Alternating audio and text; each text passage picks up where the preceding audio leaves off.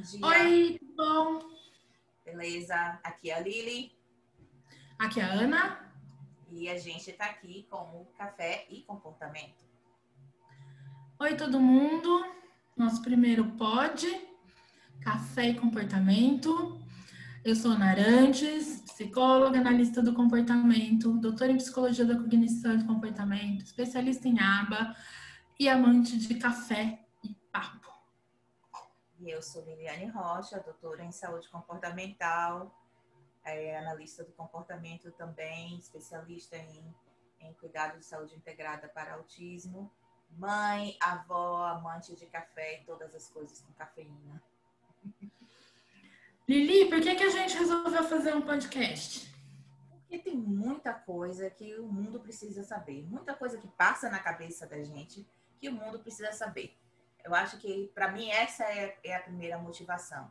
Outra coisa, para mim, é que é, o mundo precisa de informação, o Brasil precisa de informação, acesso à informação de qualidade não é fácil. Então, a gente precisa democratizar a informação. Eu acho que o podcast cumpre essa função. Eu acho que a gente é, bate tanto papo e a gente tem uns papos tão gostosos que a gente queria que as outras pessoas participassem e ouvissem os nossos bate-papo. Porque a gente tem uma. Como é que chama quando, quando a profissão da pessoa gera um, um vício nela? Vício funcional, né? A gente tem um vício funcional de analisar comportamento né, o tempo inteiro. Então, o tempo inteiro a gente está se perguntando sobre por que, que as pessoas não usam a máscara? Por que, que elas botam o nariz para fora? Ou então a gente fica, né? Nossa, mas será que não tem um jeito melhor, mais, é, mais fácil e, e menos é, e mais competente de eu fazer um cronograma das minhas tarefas para eu não esquecer de, né, de, de fazer alguma coisa no dia, e, e isso faz parte dos nossos bate-papos, né? Quando a gente está tomando cerveja, tomando café e jogando conversa fora. Então, é, a gente chegou à conclusão de que se a gente bater esse papo, a gente conseguiria informar muita coisa, né? É, dar bastante informação sobre por que as pessoas fazem o que elas fazem, do jeito que elas fazem, no momento em que elas fazem quais são os contextos que produzem pessoas felizes, saudáveis, né, competentes, funcionais, quais são os contextos que produzem infelicidade, que produzem agressão e violência, é, sentimentos ruins, doença, né? Eu acho que... A ideia é divulgação científica, porque somos cientistas, analistas do comportamento, uh, mas também é discutir coisas que são importantes para a gente e para todo mundo. Sim, e afinal de contas, eu acho que, como você falou, a gente não consegue tirar é, essa, esses óculos do behaviorismo em tudo que a gente vê no mundo, né? Para tudo que a gente observa, é impossível não entender pela lente da análise comportamental. Né? E para mim, a análise do comportamento trouxe para minha vida uma paz, porque agora eu entendo as coisas de maneira diferente, não considero nada mais como uma coisa pessoal, né? Eu entendo as motivações do outro, né? Então fica mais fácil, fica mais tranquilo uh, a minha presença no mundo, a minha função na sociedade, fica mais, eu acho que eu fico mais soft, né? Mais leve. Menos é, a gente, a gente acaba puxando a sardinha para nossa brasa, né? Aliás, a brasa para nossa sardinha, Magda. é, né? Porque a gente, a gente sabe, né? A gente tem experiência empírica de que é, funciona quando a gente manipula determinados aspectos do nosso contexto, do nosso ambiente, da nossa, né, da, da nossa materialidade. Isso funciona para tornar a nossa vida mais fácil. Né? Isso produz comportamentos que têm consequências mais positivas, mais agradáveis, mais saudáveis.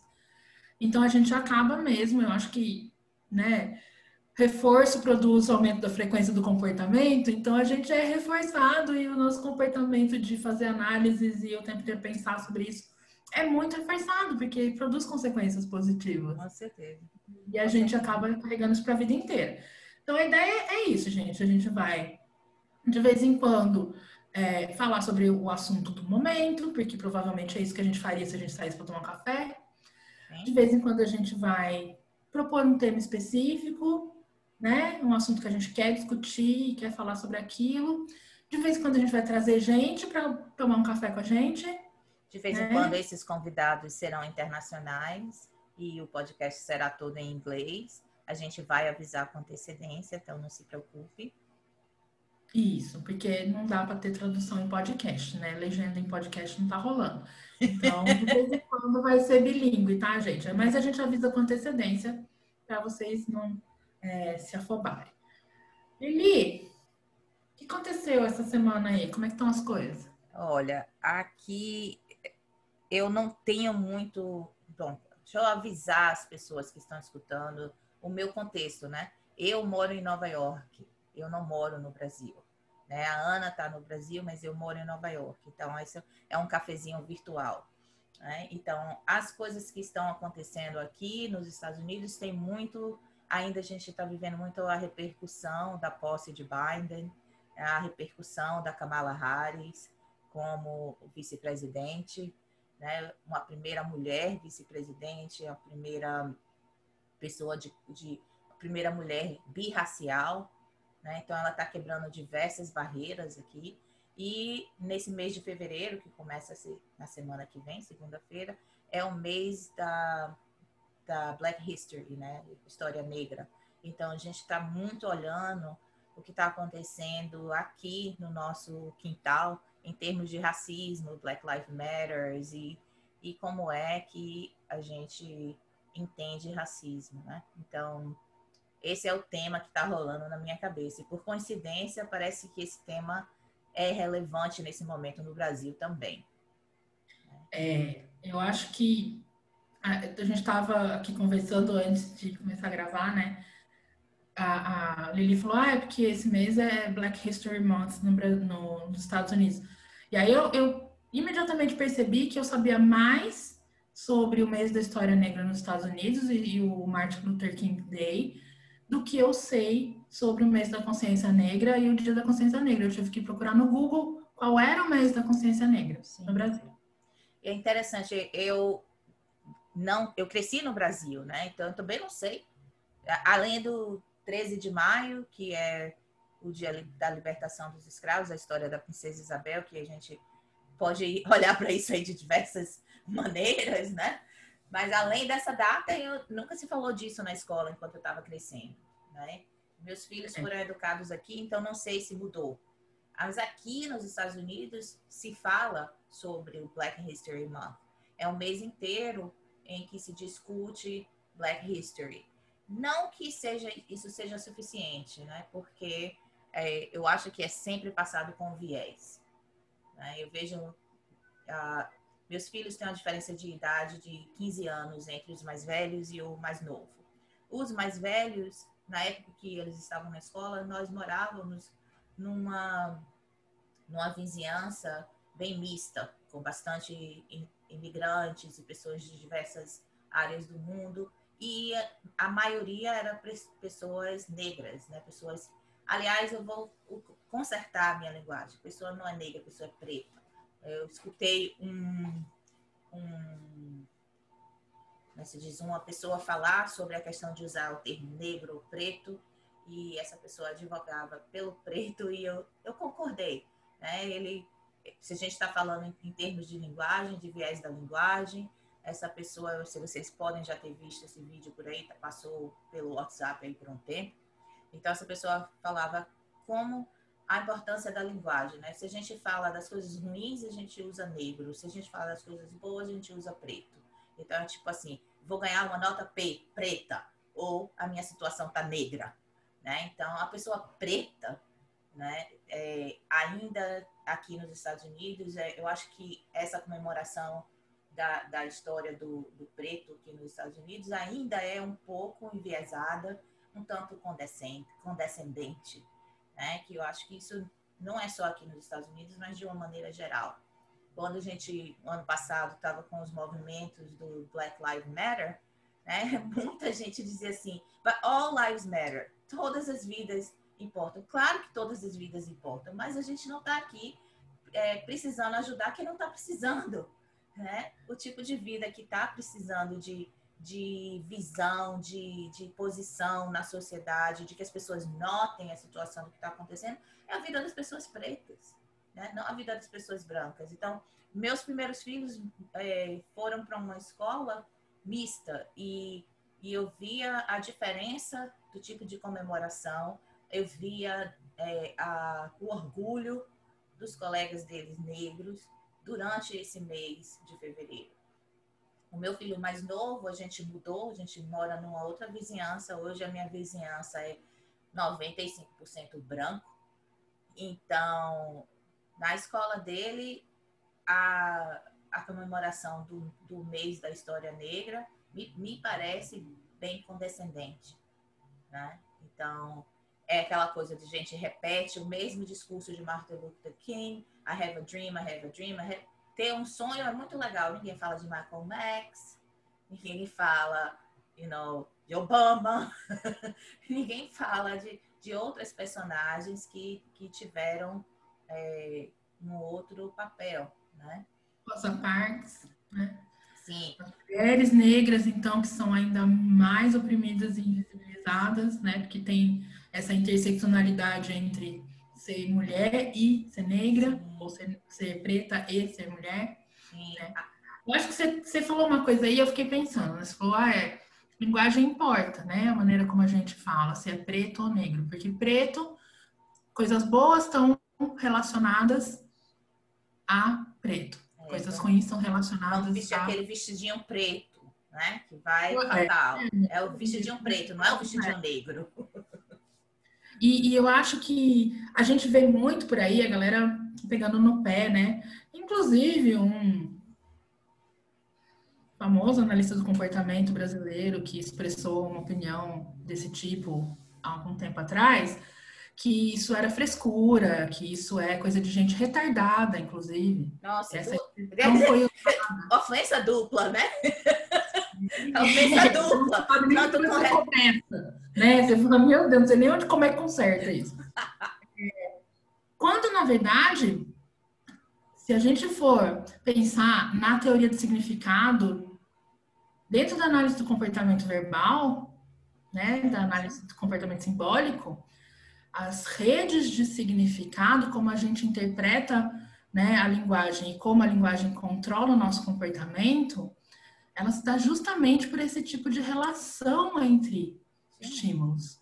Sim. Se a gente relaciona a palavra, o estímulo negro com né, situação negra, o buraco negro, né, denegrir. É, o seu passado é negro. O seu passado é negro essa rede de relações de significado, relações semânticas, ela passa a, a controlar nossa, nosso comportamento, a maneira como a gente pensa, os sentimentos que a gente tem diante de cada um dos estímulos dessa rede, sem a gente nem perceber. Né? É o que as teorias cognitivas chamam de atitude implícita. Né? A gente nem sabe o que é está controlando o nosso comportamento. Por que, que quando a gente fala a situação está preta, você já sente aquele. Hum, meu Deus, e agora? né? Qual foi a história de aprendizagem disso? E todas os, as pesquisas que têm sido feitas né, nessa área têm demonstrado que, que essas redes de significado controlam sim a maneira como a gente pensa, as regras que a gente tem, os nossos sentimentos e a maneira como a gente age e se comporta no mundo diante desses estímulos. Então, é, é, muito triste ouvir um analista do comportamento dizer que isso é coisa de retardado. Né? Tá, tá desconsiderando justamente as pesquisas e as teorias mais modernas, mais atualizadas que a gente tem sobre análise do comportamento. E que estão gerando, inclusive, práticas, técnicas, procedimentos extremamente né, válidos, estão sendo usados, estão mostrando a sua eficiência cada vez mais, né? A gente tem a ACT, tem a RFT sendo usada para várias intervenções. Então, quando a gente fala, é importante a gente prestar atenção nessas pequenas, é, nessas sutilezas, né? Trocar a palavra, a maneira como você fala, o termo que você usa, né? Presta é atenção, acho que é uma maneira ativa de, de ser antirracista. É, eu acho que é muito interessante, é muito importante a gente prestar atenção, sabe? Porque a gente pensa assim, ah, o racismo existe, mas eu não vejo né? É tipo uma sombra que paira sobre, sobre nós e a gente não, não presta atenção nessa existência. E se a gente não prestar atenção nessa existência, não faz nada para mudar. A gente fica complacente, né? E, uhum. eu acho que a, o, o legal das teorias de molduras relacionais, da, da, do, do modelo de ACT, né, da terapia de aceitação e compromisso, o legal é que está falando das relações entre as pessoas e do papel da linguagem nessas relações. Né? Então, é, é importante que a gente note as palavras que a gente escolhe usar. Né? Eu, eu dou aula na universidade, no curso de doutorado de saúde comportamental, e um dia eu entrei na aula, os alunos estavam conversando e eu só fiquei prestando atenção. E de repente meus alunos falaram, estavam falando de um prédio que estava vendendo apartamento super barato, porque o prédio era do lado de um hospital psiquiátrico e afinal de contas, quem quer viver perto dessas pessoas? Me dá licença, você está estudando para saúde comportamental, para trabalhar com as pessoas que têm qualquer uh, transtorno mental, qualquer transtorno de saúde e comportamento, e você vai se referir a, a aos seus pacientes, às pessoas que têm qualquer, é, como é que se diz, qualquer distúrbio mental, como essas pessoas, dá licença, gente, pera, preste atenção no que você está falando. Não, não precisa lhe dizer que eu dei maior bronca nos meus alunos, né? Porque é. eu realmente... também tenho, tenho, tentado fazer isso na minha prática com as famílias de, de crianças autistas. Sim. Né? Então a gente tem exatamente a mesma fenômeno comportamental, né? É, dessa rede de significados que, que não são legais, que não produzem nem imediatamente o que dirá a longo prazo consequências positivas, que é a coisa do meu anjinho azul, né? É, a, é. a mãe guerreira. Gente, vocês já pararam para pensar que quando você fala mãe guerreira, o quanto de responsabilização que você põe em cima da mulher? E não é só isso, né? Você, você põe a mãe dentro de uma caixinha.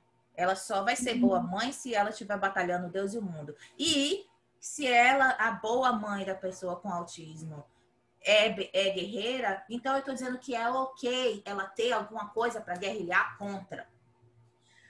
Entendeu? Exato. É ok ter tanta. Meu inimigo. É meu inimigo. Você, quando você fala assim, você valida toda a opressão, toda a disparidade que existe no tratamento das pessoas com qualquer transtorno mental, e nesse caso que a gente está falando, o autismo. Por que, que, que você chama de meu anjinho azul? Meu anjinho azul, vamos dar licença, tem uma, uma carga de pena aí. Você não precisa ter pena da pessoa com autismo, ela é inteira como ela é, cheia de capacidade, como, do jeito que ela vem para você. E seu trabalho como analista do comportamento, se você trabalha com pessoas com, no espectro, não é consertar, não. É ajudar a desenvolver o potencial que aquela criança tem. Você, exato. Você, como, como analista do comportamento, deve ter um olhar no contexto que a criança vive, quais são as potencialidades que ela tem, aonde aquela criança quer chegar, onde aquela família quer trazer aquela, aquela criança e ajudar no percurso, sabe? Ajudar a dar o apoio. E realmente isso é uma das coisas que me estressa quando eu vejo os casos aqui no Brasil, porque e a gente tem, tem que ter muito autocontrole, né? Eu sou uma pessoa meio sanguínea. Eu também, é um problema, hein? É. E ainda, e ainda movida a cafeína, não dá nada que preste. Nos dois, nos dois extremos do espectro do cafeinômetro, né? Quando tem pouca cafeína no sistema e quando tem cafeína demais no sistema. Então, a gente encontraram o equilíbrio da cafeína é uma, uma, um autoconhecimento importante na vida. Com né? certeza. É, mas eu, eu, é uma busca ativa por ter empatia e compaixão, né? Pelo contexto em que a pessoa tá, ela tá em sofrimento, claro que ela tá. Claro. E por outro lado, né, ser assertivo o suficiente para conseguir mostrar para aquela pessoa que ela está em sofrimento justamente por uma regra dela de que aquilo é ruim, de que aquilo é o inimigo, né? De que tem que ser consertado. Sim. Que não é normal, que não é saudável. Eu é, normalmente tô... digo que o que acontece nesses casos é que a pessoa entra na máquina do tempo. Ou vai para o passado, ou esse não era o filho que eu queria ter, eu sonhei um filho assim assado, eu tinha planejado que eu ia fazer isso, aquilo com meu filho. Tá, você foi para o passado. Ou então você vai para o futuro. Coitado, meu filho não vai poder fazer isso, não vai poder fazer aquilo. Como vai ser quando, quando eu morrer? Quando vai ser quando ele crescer? E você não vive, não aproveita aquela criança que está ali na sua frente no presente. É, é. As pessoas, as pessoas autistas têm muita. Eu estava eh, lendo uma discussão sobre isso esses dias é, a coisa do luto pelo filho idealizado. É quase um conceito psicológico que já é uma regra, né? Que todo pai e mãe de criança autista vai ter o luto pelo. Você tem que respeitar o luto pelo filho idealizado. E as pessoas autistas discutindo o quanto isso é ofensivo, o quanto isso é claro. é pesado. Né? Como assim? Eu tô aqui, eu tô vivo. Hum, olha para mim. É esse? Que filho é esse que você queria que não sou eu? É. Né? Tava até rodando um vídeo. Você, foi você que, que postou no Instagram um vídeo de uma moça autista falando sobre isso? Acho que não. Pelo menos se foi, eu não me lembro, Ana. Tá rodando no Instagram da, da comunidade é, um vídeo de uma moça autista falando sobre isso. E ela fala coisas bem, bem interessantes, como ela se sentiu, né, os, os sentimentos que isso causa nela. E, e, e aí eu tava pensando quando você falava, é, da coisa das barreiras, né? Que é aquele conceito lá de deficiência antigo, né? Que deficiência era uma coisa da pessoa, que já caiu faz tempo, né? A gente hoje trabalha num outro frame, que a deficiência é quando uma característica da pessoa encontra uma barreira na sociedade. E essa barreira na sociedade não deixa ela desenvolver todos os seus potenciais. Ou, de alguma forma, faz com que ela seja diferente dos outros, no sentido ruim de diferente, né? Não tem acesso a determinadas coisas, privilégios, etc. E aí eu estava pensando né, na, na, quantidade de barreiras completamente invisíveis para quem não é preto que a sociedade impõe, o quanto isso causa de adoecimento né, nas pessoas negras. Porque é, é, o episódio da semana, né, de, de uma barreira que foi imposta a uma pessoa negra dentro da de uma instituição, primeiro, de ensino, segundo, que já é preocupante você pensar que estão sendo impostas barreiras em instituições de ensino, e pior ainda, uma instituição de ensino de análise do comportamento, que é né, um, uma comunidade que você, um contexto social que você espera que que você espera que tenha consciência, né, no sentido de discriminar esse tipo de, de contexto ambiental. É, e o tempo inteiro essas barreiras estão aí, a gente que é branco, que não está em contato com essas barreiras, não enxerga, a gente não responde a esses estímulos, né? Sim. E, e essa coisa de não enxergar é muito, muito crítico, né? Porque ah, essas barreiras não são reais para pessoas como você e eu, né? Quer dizer, eu, enquanto eu morava no Brasil, aqui nos Estados Unidos a história é outra. Minha história é outra que aqui eu sou imigrante latina, né? Então tem, tem suas cargas aqui. Mas enquanto pessoa no Brasil, né, enquanto pessoa relativamente clara, eu me considero parda, mas segundo meus filhos eu sou branca. Eu digo que eu sou descorada, porque eu tô com falta de sol, por isso que eu tô branca. Mas de qualquer forma, né, nesse contexto no Brasil, eu não, eu não tinha eu não tinha que, que pular por essas barreiras. Eu tive sorte de, de crescer em uma família de classe média alta, onde eu sempre frequentei as melhores escolas da minha cidade, as, as escolas de, de é, privadas, né? Então, não tinha esse problema, eu nunca tive esse problema. Né? Mas, mas para quem não tem essa, essa oportunidade, é, é difícil. E se a gente não olha para o nosso colega que encara essas dificuldades todo dia, a gente não vai conseguir mudar, né? A pessoa que está sobre o lado da opressão vai estar tá lutando contra isso todo dia, mas a gente que não está no lado da opressão tem que se dar conta do nosso papel dentro da opressão. É, e eu acho que uma das maneiras da gente tomar contato com isso, né, é ouvir as pessoas que estão na situação de opressão, né, que estão na situação de desprivilégio. E como e não, é... sem menosprezar, né?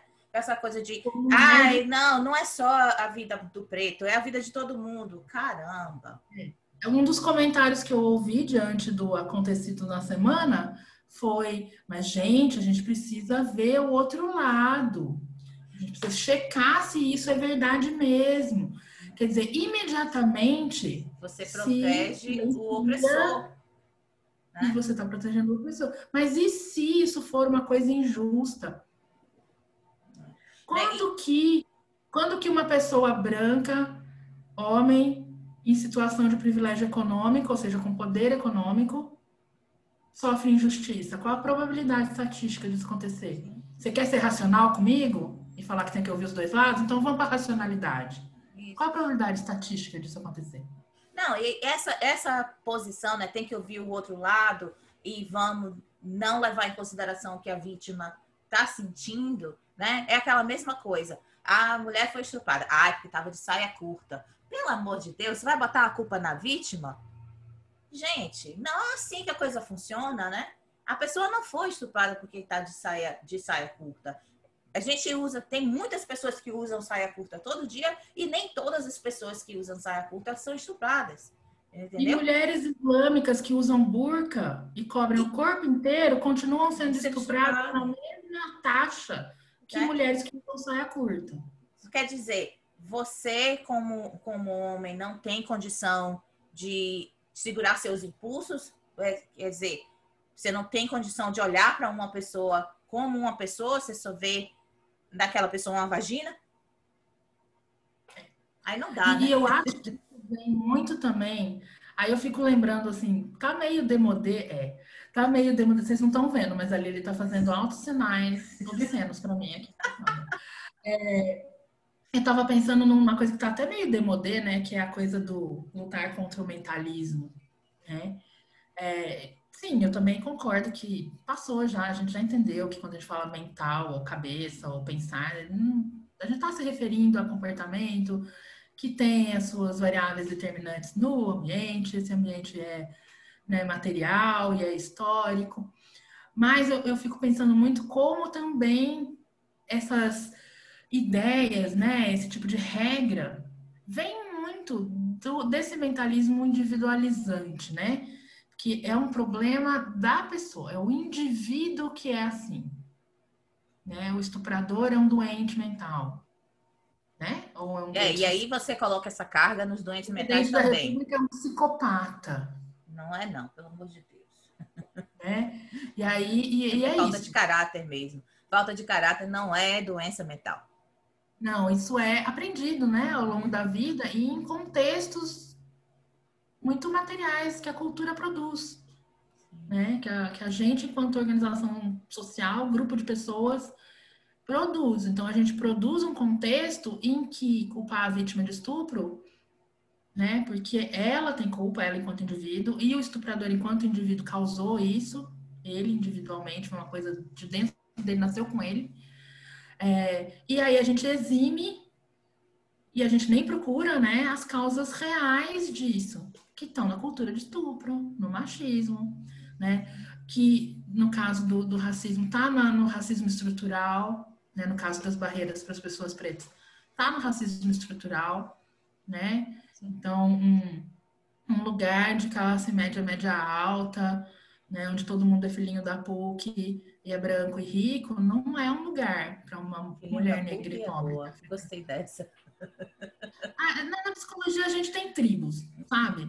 A gente tem uma rixa entre a UFSCar e a USP, a gente tem os filhinhos da PUC, a gente tem o, né, tem, tem as tribuzinhas, os estereótipos, caixinha, né? E a gente adora usar isso para generalizar. É outra coisa que a gente faz e devia prestar muita atenção para não fazer, né? É justamente isso aí. De novo, você tocou no ponto-chave. Eu acho que a gente está aqui falando de um, de um contexto global relacionado a uma situação específica que aconteceu essa semana. Porém, a, a gente não adianta só ficar aqui repetindo, ah, isso é terrível, isso é terrível, isso é terrível. Qual é a solução? Né? Então, uhum. vamos tentar olhar para a solução. Acho que o primeiro passo da solução é você notar.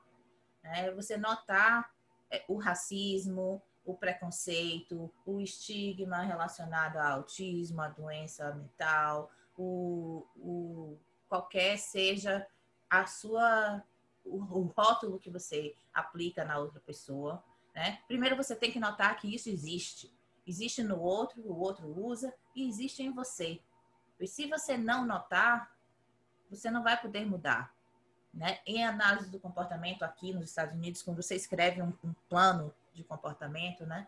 A gente uhum. escreve muito assim, e fulaninho is gonna do the appropriate blá blá blá, né? Então você diz o comportamento apropriado. Pelo amor de Deus, quem é que determina o que é, que é apropriado? Uhum. Apropriado, adequado são palavras de opressão. É. São palavras de opressão. Então, meus alunos, meus supervisandos, quando escrevem isso num plano de, de, de comportamento, escutam. Eu tenho uma, uma supervisanda que diz: Eu não consigo escutar essa palavra sem pensar em você. E é isso que eu quero mesmo. Entendeu? É isso que eu quero mesmo. Eu quero, eu quero destruir esse vidro de ilusão que tem na, na, na sua frente. Isso é notar. E no momento que você que destruiu esse vidro de ilusão, você começa a pensar, ok, eu não quero mais fazer assim, o que eu posso fazer? Né? A gente não tem uma solução específica, você tem que fazer ABC. Né? O que a gente sabe é que a gente precisa fazer diferente. Eu vejo a, a vida da gente muito como uma partida de futebol. Né? Então, a vida é a partida. Qual é o nosso objetivo? É ganhar essa partida. Quem somos nós? Nós somos o treinador, né? o treinador do time nossos comportamentos são os jogadores no campo. Né? Quando você tem um jogador que está caindo de, de, toda hora, que só dá a bola fora, que está fazendo falta, o que você faz com esse jogador? Você tira ele do meio de campo, você põe ele no banco. Né? E aí você vai pegar outro que está sentado ali no banco vai botar no campo. Você não tem certeza nenhuma se aquele jogador novo que você colocou ali no, no meio de campo uh, vai fazer gol. Você não sabe disso. Você só sabe que aquele que você botou no banco não estava bom. E assim é, é, a vida, entendeu? É. Super gostei vou começar a usar. Não, mas é isso, né? Que não tá fazendo gol, bota no banco, pega outro. Né? Então, você precisa quebrar esse vidrinho que tem aí na sua frente, né? enxergar o que você está fazendo, pegar esse jogador que está dando bola fora, colocar no banco e vamos tentar outra coisa. Mas você não vai conseguir nunca fazer isso se você não notar que aquele jogador está botando bola fora. É, a, a, eu estava lendo, né, coisas assim, tem uma colega nossa analista do comportamento que escreveu um texto esses dias também falando sobre é, as atitudes antirracistas, né? O que, que é, o anti, é ser antirracista.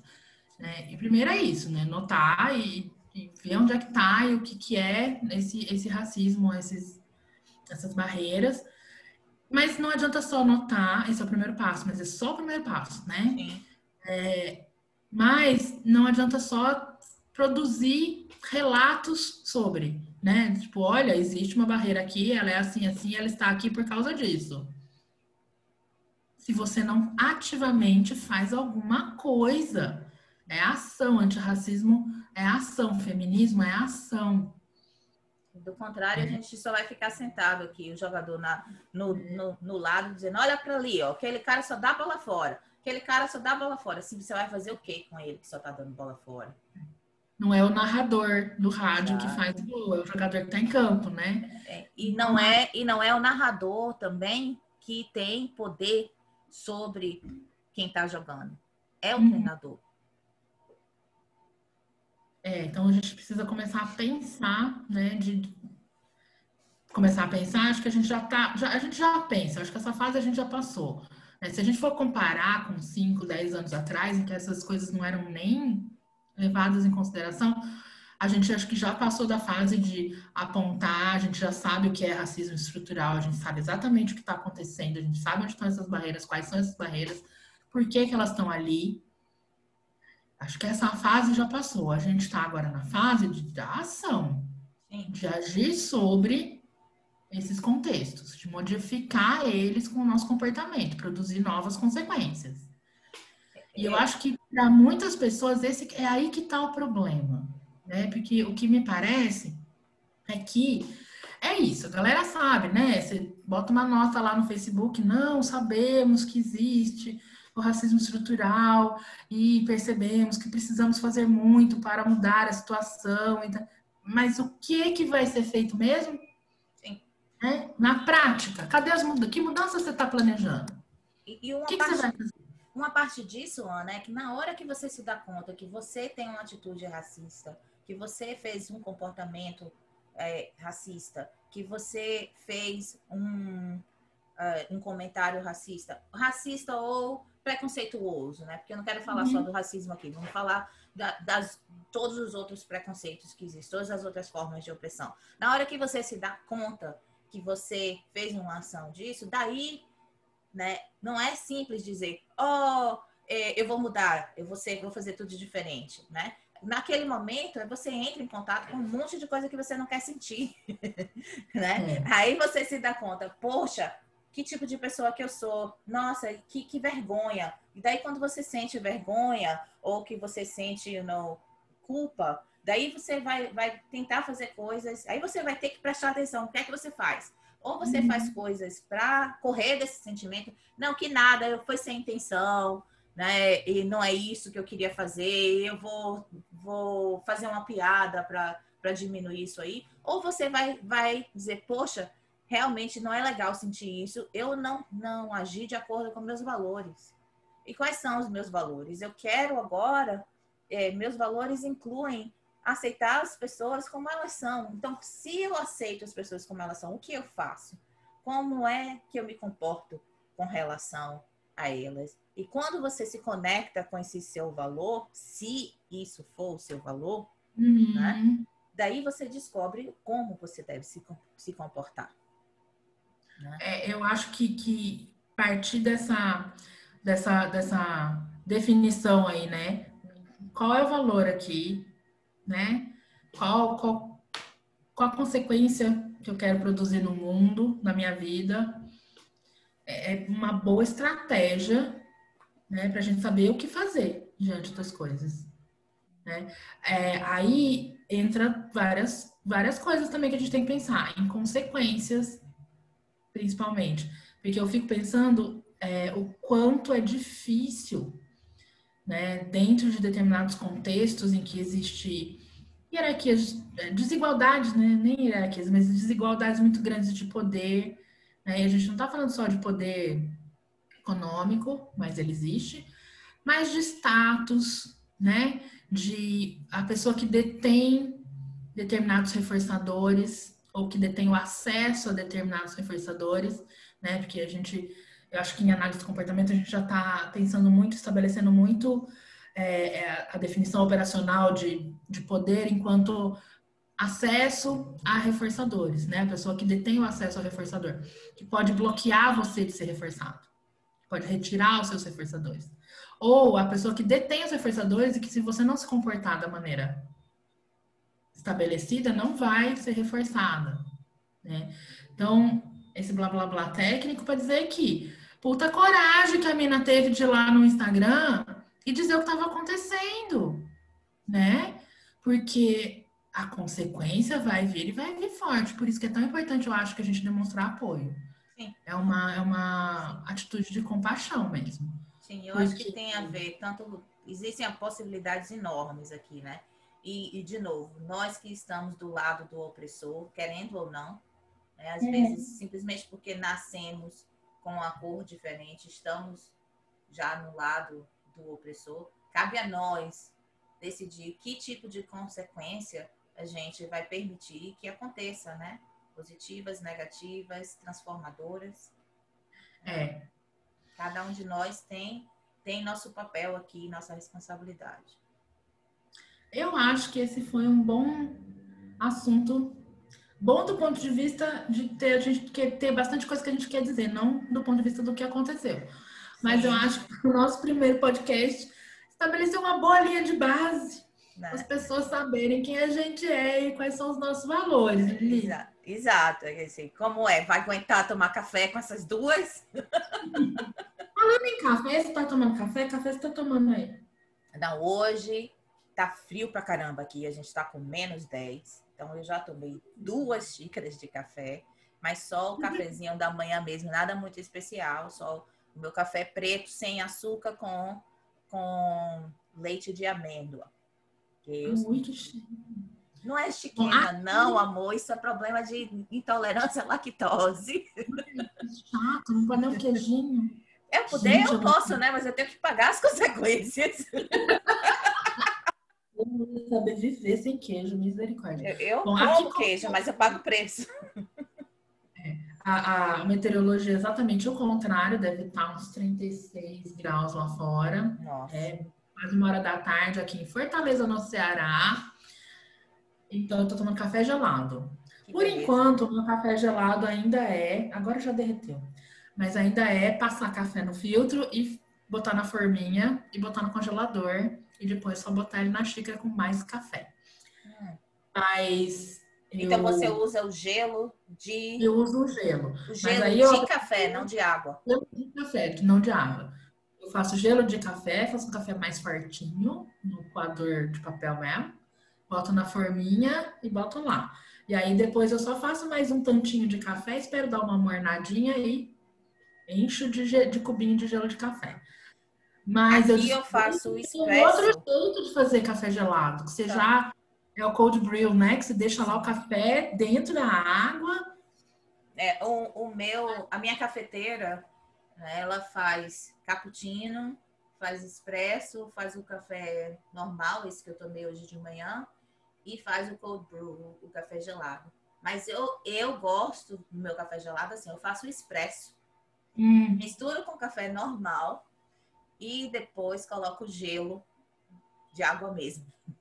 Porque eu não hum. consigo planejar no futuro assim para guardar o gelo de café, entendeu? Eu sou uma pessoa que eu trabalho muito com imediato, então vai gelo de água mesmo. Ah, meu Deus. Mas fa faz gelinho de café. Você vai ver a diferença. Inclusive para fazer é, é, expresso gelado. Expresso não. Cappuccino gelado.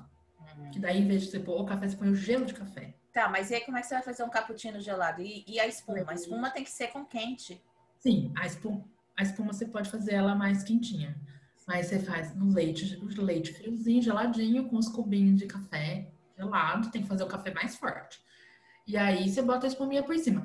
Como a gente dá um mocap na espuminha e a gente não usa espuminha, a gente põe chantilly, né? Ah, entendi. Mais gordo. E aí tudo é geladinho. É, mas aí não é o cappuccino, né? O cappuccino é com leite evaporado. Aí fica é, mais. A gente precisa inventar um nome para esse café aí. Esse cappuccino gelado. Então, eu acho que enquanto a gente pensa no nome, a gente vai encerrando por aqui. Isso. Muito obrigada a vocês que escutaram até o final. E vamos continuando aqui. A gente se vê em breve. Até o próximo, gente. Beijo.